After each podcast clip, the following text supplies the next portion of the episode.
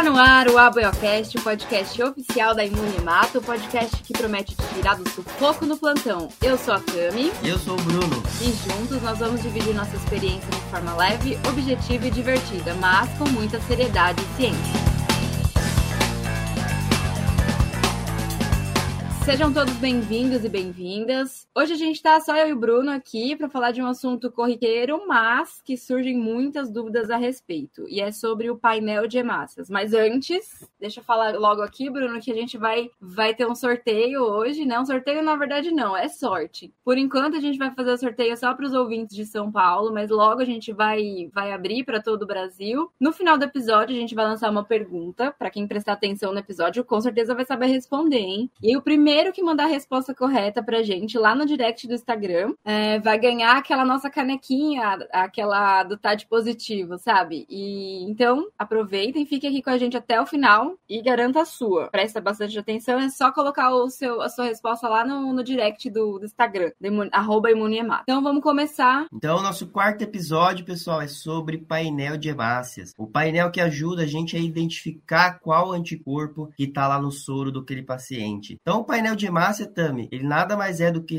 hemácias comerciais, ou também hemácias que pode ser feito no próprio laboratório, que ela vem de doador. Então você vai lá doar o seu sangue, o seu sangue vai ajudar, com certeza, um paciente que está necessitando de uma transfusão. Mas o seu sangue também pode ser utilizado para produzir esses painéis de hemácias. Então seu sangue pode ser importante dessa forma, porque nós precisamos desse sangue para fazer esses painéis. Então como que acontece? Essas hemácias são, eh, são previamente fenotipadas Todas essas hemácias vêm de indivíduos que são do grupo sanguíneo O, para evitar qualquer cruzamento ali com anticorpos naturais anti-A e anti-B, que a gente já falou já no, no, no episódio com a Sidneia. E aqui o intuito é apenas encontrar anticorpos contra antígenos de outros sistemas que não do ABO. Por isso que as hemácias têm que ser O. Essas hemácias são fenotipadas para esses principais antígenos de grupos sanguíneos e depois eles são tabelados e planilhados pelas, pelas indústrias, com o objetivo de de você conseguir fazer ali um jogo, né? Um jogo com todos os resultados que você tem, bem legal, para que você consiga extrair desse painel qual que a identificação desse anticorpo que você está querendo localizar. É, então, ele serve para você fazer a identificação do anticorpo, né? Que é um passo depois da pesquisa de anticorpo irregular. E geralmente você utiliza duas ou três células, ou até quatro células, né? Mas o que acontece? Quando você tem sua pesquisa de anticorpo irregular, que você só utiliza duas, três ou quatro células, a sua probabilidade de estar certo naquele teste é muito pequena, de você ver que uma célula está positiva e você realmente bater o martelo que aquilo está correto, que, aquilo, que aquele anticorpo é que você está procurando. Então, quando você aumenta o número de células desse, né, que é o painel de hemácias, a sua probabilidade de estar correto é muito maior. Então, por isso que você não pode usar um número pequeno de células apenas da pesquisa de anticorpo irregular. Você tem que abrir isso para o painel de hemácias, que essa sim é a identificação dos anticorpos irregulares. Então, se você tem a pesquisa positiva, o próximo passo é a identificação através do painel de hemácias, que são geralmente 10 ou 12 hemácias. Você pode até estender com mais hemácias para você identificar o anticorpo que está ali em questão, né, Tami? É isso aí, Bruno. E mas aí tudo, tudo vai muito bem quando a gente só tem um anticorpo para identificar, né? É fácil, rápido, a gente consegue facilmente, rapidinho ali saber. A gente que está ali na bancada todo dia, a gente já até sabe decor, né? Tipo, quais são as hemácias positivas. Quem trabalha com a grifos, por exemplo, quando dá 1 e 7 já sabe que é o Kel. 4 e 5 já sabe que pode ter o E grande. E por aí vai. O problema mesmo é quando a gente. Quando o painel de hemácia sozinho não faz o trabalho dele, que é identificar o anticorpo, né? E aí a gente tem uma pan-aglutinação. Ou seja, né, o anticorpo que a gente está procurando ali no soro, ele, ele reage com todas as hemácias em teste, ou a maioria delas, né? E aí a gente não consegue definir qual que é a especificidade daquele anticorpo só usando essas hemácias é, do painel, né? E aí, como é que a gente faz, Bruno? Tem saída nesse, nesse, nesses casos? Tem saída sim, Tami. Eu acho que o mais legal do, do painel de hemácias, Tami, é que você falou ali que às vezes tem um padrão, né? Por exemplo, do Kel, tem um padrão do E grande, tem um padrão do D, que quando a pessoa que já trabalha no laboratório de referência olha aqui, fala assim, ah, já é esse anticorpo. Mas acho que o mais legal é quando o painel não bate, quando o painel dá reações diferentes, com, é, com um grau de aglutinação diferente. Esse que é o grande legal da é imunemado. Por Sim. quê? Porque não tem um padrão. E esse padrão, muitas vezes, ele foge. Eu acho que esse, isso daí que leva muitas pessoas a se apaixonar pelo imunemato. É. E hoje eu acho né, uma conversa muito legal da gente falar sobre o painel, por quê? Porque ele nunca vai ser algo muitas vezes padrão. Ele vai fugir do padrão. E como a gente vai descobrir quando foge desse padrão? Uma das formas a gente conseguir, né, Tami, né, descobrir quando isso foge do padrão é utilizando as enzimas proteolíticas, né? Aí, esse truque da enzima, o que, que a gente já falou até no episódio anterior com a Karen, ele ajuda muito a gente. Por quê? Porque ele cliva alguns antígenos, né? Como se ele tivesse destruído e tivesse zerado aqueles antígenos que estavam ali naquela hemácia. Por exemplo, antígenos do Duff e do MNS. Lembra lá que a Karen falou, né? Lá no painel, quando tem lá uma corzinha mais, mais rosinha ali, ou dependendo do painel, no caso da Grifo, ou um painelzinho ali que tem uma cor verde, no caso de outra marca, né, da Biorad, você já sabe, ah, se essa hemácia for tratado com enzima proteolítica, quer dizer que esses antígenos do sistema Duff e do MNS, além de outros também, vai estar tá ali caracterizando que eles são destruídos naquela hemácia. Ou seja, se o anticorpo tinha aquela especificidade num painel convencional, quando você for passar no painel que, né, foi tratado por enzima, essa reação não vai ocorrer, né? Então esse ajuda a gente a definir, por exemplo, quando o paciente tem dois anticorpos. Vamos colocar aqui um exemplo que o indivíduo tem um anticorpo contra um antígeno do sistema Duff e outro antígeno contra um, um, um antígeno do sistema RH. Quando, como a gente vai usar um, um painel tratado na enzima, que aqueles antígenos Duff foram retirados, quer dizer, aquela reação que estava acontecendo eh, né, contra essas hemácias positivas no painel convencional, no painel tratado com enzima, essa reação vai sumir. E aí, quem que vai emergir ali? Apenas a, apenas a reatividade daquele antígeno do sistema RH, fazendo com que você consiga ali né, confirmar, ah, realmente era um anticorpo contra o sistema Duff. Por quê? Porque sumiu aqui essa reatividade que parece com o Duff e agora subiu só o RH. Então, a gente consegue, então, começar a desvendar, né, Tami, com esses truques, o painel de hemácias, né? Que às vezes tinha uma reatividade ali que estava, às vezes, atrapalhando você enxergar, e agora sim, agora tá tudo mais fácil de você visualizar que realmente tem dois anticorpos ou três anticorpos naquele painel. E tem outra forma também, né, Tami? Além né, de, né, desse pai, de, você ter o conhecimento, né, de você utilizar uma hemácia tratada com enzima, seria também o efeito de dose, né? O que que esse, né, o que que esse efeito de dose, hein, Tami? É quando você chega ali no, no botequinho, pede alguma dose, alguma coisa, tem alguma coisa de, ou, ou não? Como que é? Não, esse, esse efeito de dose aí é depois do plantão da sexta-feira, aquele plantão bem com duas, três absorções, aí você vai fazer esse efeito de dose no boteco. Ah, sextou, né? Sextou, é quando a gente cesta, aí a gente vai, mas no laboratório, lá no banco de sangue no dia a dia, a gente tem que ficar de olho em outro efeito de dose, que é o efeito de dose ali no painel, né? Que é muito importante, a gente tem que ficar bem atento. É, provavelmente as pessoas já ouviram falar em homozigose ou heterozigose, né? Isso lá das aulas de genética do colégio. Então, o efeito de dose também é chamado de dose simples ou dose composta, né? Alguns falam dose dupla, é tudo a mesma coisa. Mas antes de entender, eu vou tentar explicar aqui da, da melhor forma o que é o efeito de dose, mas a gente precisa é, lembrar que existem alguns antígenos de grupos sanguíneos que são antitéticos, né? Eles são, eles são opostos. E, geralmente o que difere eles é só apenas um aminoácido ali na sequência da, da, da proteína, né? Então, exemplo, C grande, C pequeno, E grande, E pequeno, DFA, DFB, né? Que de A, que de B, Diego A, Diego B, JSA, JSB, o Kel e o Celano, MN, né? E por aí vai. S pequeno, S grande, Luteran, A e B, KPA, KPB. E então esses antígenos a gente tem que ter na cabeça que eles são antitéticos, eles são opostos, né? E a grosso modo, de uma forma simples de entender, quando a gente recebe a herança genética dos nossos pais, né? A gente recebe um alelo ali de cada progenitor. Então, por exemplo, a minha mãe, vamos falar do sistema KID, vai, que é mais, né? A gente vê mais no dia a dia aí. Então, a minha mãe vai me mandar um, um gene do, do sistema KID, seja KID A ou KID B. E o meu pai também vai mandar ou KID A ou KID B, o que ele tiver. E é importante a gente lembrar também que a maior parte desses alelos expressam antígenos de grupo, que expressam, né, os antígenos de grupo sanguíneo são codominantes, ou seja, os dois codificam antígenos, né? Então, não vai ter uma dominância do KID A sobre o KID B. Se eu tenho um KID A e um KID B, eu vou ser KID A e B positivo, né? É, então, se a minha mãe é, me manda, por exemplo, o KID A e meu pai me manda o KID B, eu vou ser KID A e KID B positivo. Se a minha mãe me manda o KID A e meu pai me manda o KID A também, eu vou ser KID A positivo. É, então, vamos supor que que eu tenha é, duas hemácias, uma aqui de A e aqui de B positiva, e uma hemácia que é aqui de A positiva e que de B negativa, tá? E eu tô procurando um soro onde tem um, um anticorpo anti de A. Esse anticorpo anti de A, ele vai reagir de forma diferente com essas duas hemácias, né? Tanto com a hemácia 1 quanto a hemácia 2. Pode reagir, pode acontecer e pode não acontecer também, mas a gente tem que saber disso pra gente conseguir avaliar o painel de hemácia, né? Então, se eu colocar o de A é, na hemácia que é de A e de B positiva, onde a gente tem um caso de heterozigose, né? Então a gente tem o que de A e o que de B na hemácia. Heterozigose a gente pode decorar isso de uma forma simples, né? O prefixo hétero, ele vem de diferente, né? Por exemplo, heterogêneo, heterossexual. Então aí a gente é, sabe que é uma hemácia diferente da outra. Tem um,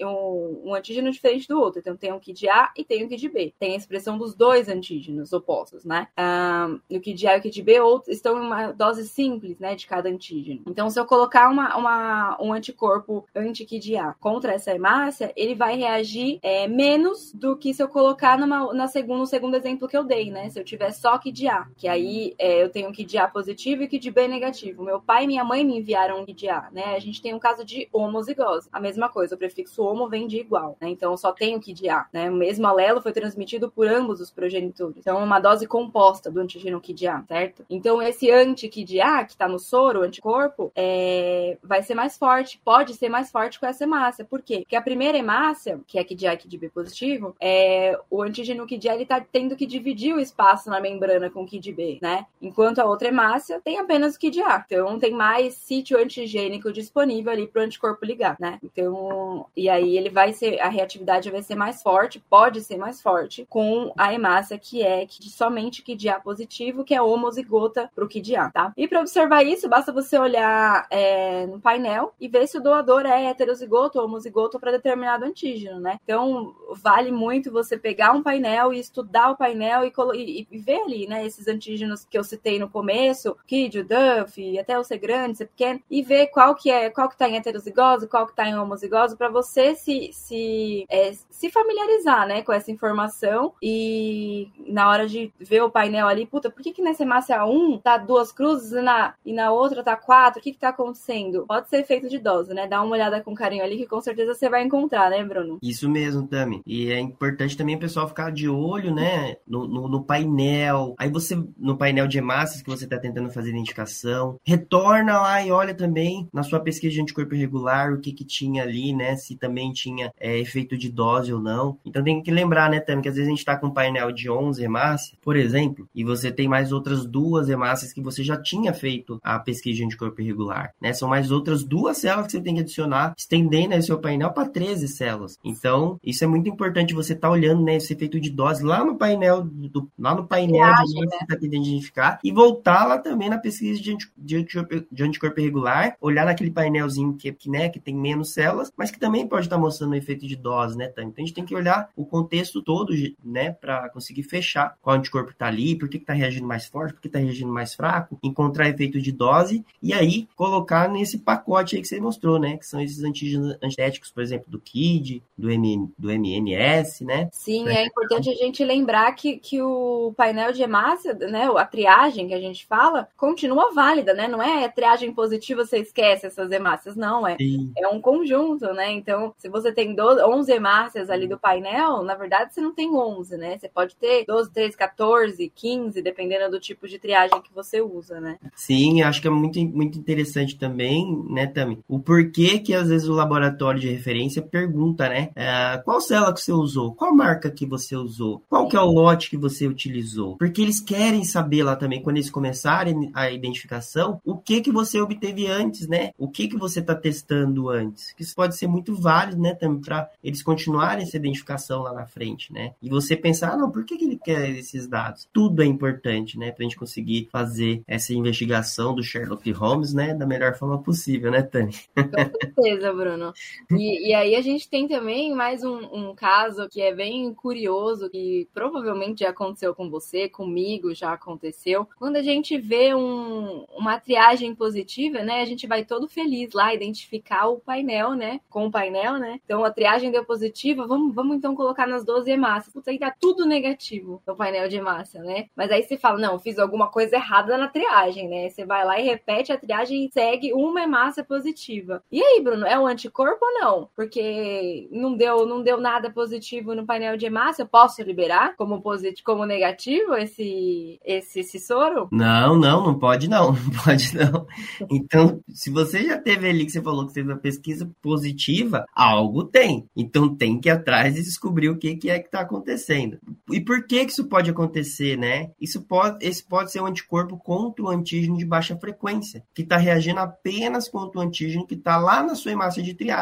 E isso não está no seu painel, né? Pode ser uma hemácia né, mais rara que tem ali, né? Que é de baixa frequência, né, de baixa frequência está na sua hemácia da pesquisa de anticorpo irregular, porém não está no seu painel de identificação. E o que, que você vai fazer, né? Se você tiver disponibilidade, disponibilidade então de hemácias raras, fenotipadas para esse antígeno de baixa frequência, alguns laboratórios de referência têm essas hemácias congeladas, né, Tani? Ou utiliza uma hemácia que é né, um painel que é de outra marca para conseguir complementar. Então, se você consegue saber e encontrar lá se é realmente um antígeno de baixa frequência. É... Aí você pode utilizar esse antissoro é, contra esse antígeno de baixa contra esse anticorpo contra antígeno de, de baixa frequência. E também, uma outra ideia também é o que a gente falou na, na, na conversa com a Karen, né? Você pode usar o DTT02 molar e a papaina. Em alguns casos, ele pode destruir alguns antígenos de baixa frequência, como por exemplo o KPA, o LWB ou também do sistema Diego, né? O WB. Então eles são destruídos e essa reação que estava acontecendo seu, no, né, nessa painel de triagem, ele vai sumir essa reatividade, porque pode ser um antígeno de baixa frequência, né? Ô Bruno, às vezes a gente tem na triagem, né? Eu não, não trabalhei muito com a biorrádio, mas na Grifos a gente tem uma, uma hemácia que é a hemácia Diego, né? Uhum. Que, que, é, que é a única que é Diego A positiva. É Diego A, né? Positiva é Diego B? Sim, é Diego A. Então, e, e às vezes dá positivo só nessa hemácia, né? E no painel a gente não tem nada de. Não tem nenhuma hemácia que é Diego A positiva, né? E aí a gente, quando dá positivo só no Diego A, a gente pode liberar como provável anti-Diego A, ou a gente tem que procurar em outro painel uma hemácia que seja também positiva para Diego A para confirmar essa especificidade. Como que é a sua experiência nessa, nessa parte? É, Tami, o importante é que você, principalmente nesse caso que você tenha dúvida que seja o anti-Diego A, que você descubra isso. Porque se a gente for na literatura, a gente vai ver que o anticorpo anti-Diego A é um anticorpo com alto potencial hemolítico, né? Então você tem que ir atrás disso e realmente descobrir se é realmente esse, anticorpo anti-Diego A. Então, por exemplo, uh, algumas hemácias de alguns fabricantes vêm de outros países, né? Que esse antígeno Diego A, ele é muito incomum. Então, às vezes você vai comprar um painel que ele vem de fora, mas ele não contempla o antígeno Diego A, que é algo muito importante aqui para o Brasil. Por quê? Aqui no Brasil nós temos doadores de sangue que têm o antígeno Diego A. Geralmente são doadores de sangue que têm origem asiática ou também uma origem indígena. E aí o nosso paciente vai se imunizar e formar esse anti-Diego A. Tá, mas aí eu tô com esse painel que veio de fora, mas ele não tem esse antígeno. E o meu paciente tem o anticorpo. Você não vai descobrir. Então, nesses casos, você tem que bater o pé lá com o fabricante e falar: não, eu preciso de uma hemácia que tenha o antígeno de A. Por quê? A minha população tem esse anticorpo anti-Diego A. E eu tenho que descobrir isso porque pode ser um anticorpo com potencial hemolítico alto. Então, você tem que ir atrás disso. Você tem que descobrir o painel, olhar ali o que, que tem. Né, Tami? Esses painéis que vêm aqui do Brasil, né, que os doadores são brasileiros, geralmente a gente vê que tem esse antígeno. Mas se for um painel de fora, pessoal, prestem atenção. Vocês precisam, né, ainda mais, por exemplo, a Tami, que está, por exemplo, quem está no estado de São Paulo, quem está no estado do Paraná, quem está, por exemplo, lá no norte do país, precisa ter painéis que tenham esses antígenos, porque senão você vai comer bola e vai passar batido, né? E você vai descobrir da pior forma possível, né? O paciente ali tendo uma reação hemolítica, né, Tami? Sim, sim, com certeza. É, eu sei que a gente tem uma hemácia no painel da Fresenius, a gente tem uma hemácia que é de igual positiva, ou às vezes vem até duas, mas só com a hemácia da triagem a gente não pode, né? Até porque é, tá, na, tá na, nas diretrizes da, da ABB, né? A gente tem que ter do, no mínimo duas hemácias é, positivas para aquele antígeno para a gente garantir a especificidade daquele anticorpo, né? Então, Isso. Uhum. Se você não tem mais uma hemácia, talvez você possa liberar como um provável, você não vai ter certeza, né? É, isso foi o que eu falei lá no começo, né, também. Por que, que o painel ele é tão grande, né? O painel, né, tem tantas hemácias. Ele tem muitas hemácias que é por quê? Porque você, estatisticamente, que é o que a gente está conversando agora, você tem uma chance de erro pequena. Ou seja, tô acertando, né, com, com mais certeza, tô acertando acertando muito mais aquela probabilidade, então eu vou estar tá liberando realmente o resultado mais correto. Então, por isso que a gente tem que abrir o painel e ver mais, e que nem você falou, a BB fala, tenha mais, pelo menos uma, uma célula a mais que dê essa reatividade para você bater o martelo e dizer realmente que é aquele anticorpo. E, né, um outro antígeno de baixa frequência, o CW também, né, um anticorpo que a gente vai encontrar de vez em quando. Então, imagina também, pessoal, que você tem a pesquisa de anticorpo irregular negativo, você vai fazer uma prova cruzada com aquela bolsa, né, que a BO e a RH é compatível para o seu paciente, mas deu prova de compatibilidade compatível com aquela bendita bolsa. O que que pode ser? Pode ser que também você deu a grande sorte de encontrar lá na sua câmara de refrigeração uma bolsa que tem esse antígeno de baixa frequência e você vai ter a prova de compatibilidade positiva. Então o que que você vai fazer? Você vai voltar, faz de novo a pesquisa de anticorpo irregular, faz a identificação desse anticorpo e aí você pode estar de frente também para o antígeno de baixa frequência. É, o CW é outro que só tem uma hemácia, né, positiva no painel. Geralmente se Geralmente tem, se tem, às vezes você vai ver só uma. Então antígeno é. de baixa frequência que às vezes a gente encontra assim, né, Tami? Só naquele momento que você vai fazer a prova de compatibilidade e você vai descobrir. Ou quando dá o que a gente está falando aqui. Só uma bendita hemácia da pesquisa ou da identificação vai estar tá positivo. Uma dica legal é quando vocês, é, dependendo do serviço, né, faz fenotipagem e encontra esses antígenos de baixa frequência, é congelar a hemácia de alguma forma, né, é, ou marcar aquele doador quando você precisar testar para aquele antígeno de baixa frequência, você convoca. É importante ter esses dados, né, pelo menos saber quem que é, qual a fenotipagem, ah, esse aqui é CW, então se eu precisar do meu hemácia CW, eu sei quem é, para você também ter uma outra opção que não hemácia comercial, né, Bruno? Isso, isso mesmo. É importante sempre estar com esses dados é, é, é, gravados, né, também, para que você evite, né, a, a você, na, na, verdade, você facilite o seu dia a dia né, quando, caso você esteja de frente do anticorpo contra o antígeno de baixa frequência. Mas, também, a gente também, além desses casos que a gente está falando, né, do antígeno de baixa frequência, que vai dar só uma hemácia positiva daquele seu painel, também pode ter outros casos, né? Por exemplo, você tem que averiguar se realmente o paciente pode ter um anticorpo em formação, né? Isso, esse negócio de anticorpo em formação mesmo, Bruno, isso é só uma lenda urbana. É, pois é.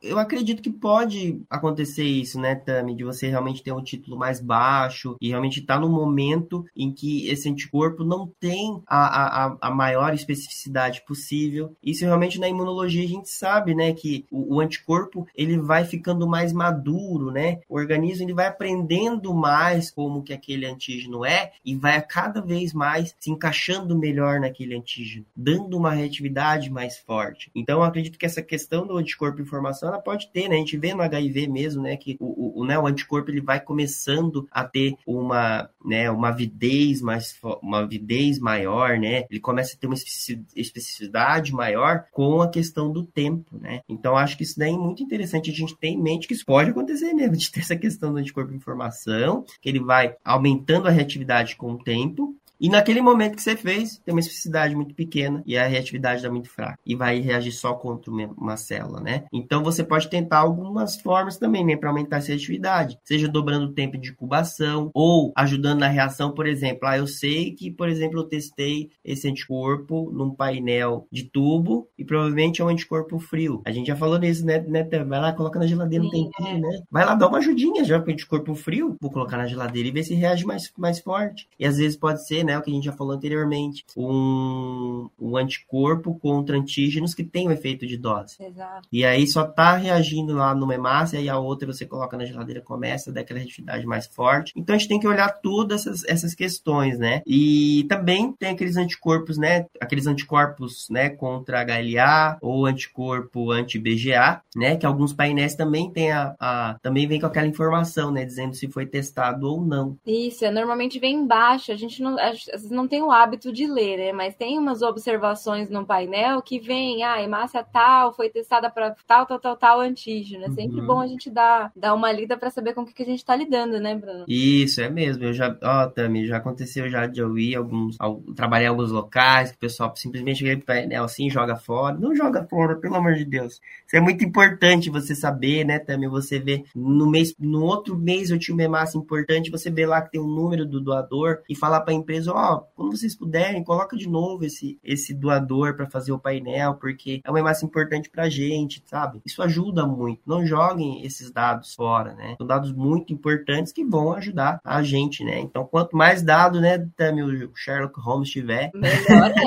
Mais, mais fácil, mais rápido ele vai chegar no, ali no, no, no, final da investigação, né? Com certeza. O Bruno, também ao contrário, hein? É. Falou aqui, às vezes, quando tem o painel só com hemácia. E o pessoal fica, já até mandou pergunta aqui, dizendo, Tami, o painel todo positivo. Nossa. Eu não consigo já o que está acontecendo. Pois é, nossa, é, é complicado, né? Quando a gente tem um painel todo positivo, a gente não faz ideia do que que é, né? Não tem nenhuma pista, é tudo a mesma reatividade, às vezes. Bom, tem vários casos, né, nesse, nesse problemão aí que a gente encontra. Um dos problemas pode ser autoanticorpo, né, que até um, um seguidor fez a pergunta, né, o, o Vitor, ele perguntou, né, autocontrole, como é positivo, né, como proceder. Normalmente o autocontrole nada mais é do que o seu soro dando positivo com as suas, as suas próprias hemácias, né, então você pode estar hemolizando ou não, né, o paciente pode estar hemolizando ou não. E aí o autoanticorpo, né, pode atrapalhar, pode dar tudo positivo, você vai me perguntar, mas Tami, o autoanticorpo é alto, é contra as minhas hemácias, né? Por que, que ele vai ligar nas hemácias do painel? As hemácias do painel não, não são minhas? Acontece, né? Se o autocontrole tá positivo, provavelmente o, o TAD também, né? Óbvio, vai estar tá positivo. Você vai você vai fazer o eluato para ver o que tem ali, mas é o, e, e, o que acontece é que assim, de tanto anticorpo, né? De tanto autoanticorpo ligado, tem uma saturação dos sítios da, da, da hemácia. E aí o, o anticorpo acaba ficando livre no plasma e, e, se liga às hemácias halogênicas, né? As hemácias do painel. Então, então pode acontecer, sim, de autoanticorpo tá atrapalhando aí no, no painel, né? Dando tudo, tudo positivo e confundindo você. Outra coisa também que você tem que pensar, um outro caso de painel todo positivo é quando dá tudo positivo só nas hemácias tratadas com enzima, né? Você que faz é, no seu serviço painel de hemácia com as hemácias papainizadas, né? Deu tudo positivo só em enzima. Aí você vai pensar que pode ser o quê? Uma autocrioglutinina, né? Acho que é a primeira, primeira coisa que você tem que pensar. Pode ser um anticorpo frio, geralmente sem significância clínica, tá? É, aí a gente já falou também, o DTT-001 ele destrói esse IgM, ou se for uma reação fraca, um pré-aquecimento na amostra, né? Nos equipamentos ali também pode, pode ajudar. Agora, uma coisa, autoanticorpo pode atrapalhar na identificação de um halo anticorpo significante, né, Bruno? E, e aí a gente pode fazer o que para resolver? A autoabsorção é um caminho ou uma aloabsorção, mas isso depende de vários fatores, né? Depende da disponibilidade da amostra do paciente, da situação clínica do paciente, porque às vezes o paciente está com HB de 2, você vai pedir para coletar mais amostra para fazer a absorção, precisa de muita amostra para fazer a absorção, né? Quem já fez sabe como é que funciona, são várias etapas, né? Também tem que ver os reagentes que você tem disponível no seu serviço, então tem que fazer uma avaliação completa, né? Aí um, um, se vale a pena ou não, né? Hum. Outro caso também, Bruno, que a gente pode encontrar nesses, nesses painéis que dá todo positivo é por conta de anticorpos, ao contrário do que você estava explicando, contra antígenos de alta frequência, né? Então, Sim. se são antígenos é, de alta frequência, significa que a maioria da população tem, né? Nesse caso, vai dar todas as hemácias positivos, nesse, o seu autocontrole não vai estar positivo, nem o TAD, né? Então, você, se o paciente não for politransfusão confundido, você pode fenotipar, se possível, né? E pode também pedir ajuda aí para o DTT, dessa vez o 02, que trata as hemácias, né? E pode destruir e destrói os antígenos, alguns antígenos de alta frequência, por exemplo, os do sistema, do sistema KEL, Cartwart, Ciana, LW, o JMH e outros, né? E se no seu, no seu serviço tiver também a disponibilidade de hemácias raras com esses antígenos de alta frequência negativos, também pode nos ajudar. É que é muito complicado a gente é, congelar hemácia, né? A gente tem que ter, um, tem que ter nitrogênio disponível, é, é complicado, não é tão simples é, como soro, né? Ou congelar também com, com, com glicerol, né? Glicerol também, é, tem, tem técnicas para fazer isso, não é só pegar a hemácia e colocar no, no, congelador, né? Não, não é só, não é só fazer é. isso, não. não. Aí seria uma outra coisa, seria eluição, dilui, né? Depois a gente conversa sobre isso. Sim, também. o, o, último caso também que, que deixa a gente meio maluco é o múltiplos anticorpos, né? Mas aí você vai conseguir saber que é isso quando você vê um padrão meio esquisito no painel, né? Não é tipo tudo duas cruzes ou tudo três. Não, você vai ver tipo uma massa quatro, outra dois, outra um. Putz, o que que é isso, né? O que, que eu faço? Não tem um padrão de atividade. Pode ser múltiplos anticorpos. Nesse caso, meu filho, sinto te falar, mas só a absorção vai te resolver, viu? Aí você faz a absorção para poder separar e definir a especificidade desse anticorpo e mandar a bolsa compatível aí pro seu, pro seu paciente, né, Bruno? Isso mesmo, Tami. Então essas daí são algumas saídas, né, para quando a gente monta o painel todo positivo. É... Mas a gente sabe que esses painéis, né, Tami, que dá, que dá todas as atividades, tá tudo positivo, não são tão frequentes. E, mas geralmente eles acontecem, né, na sexta-feira à tarde, sexta-feira à noite.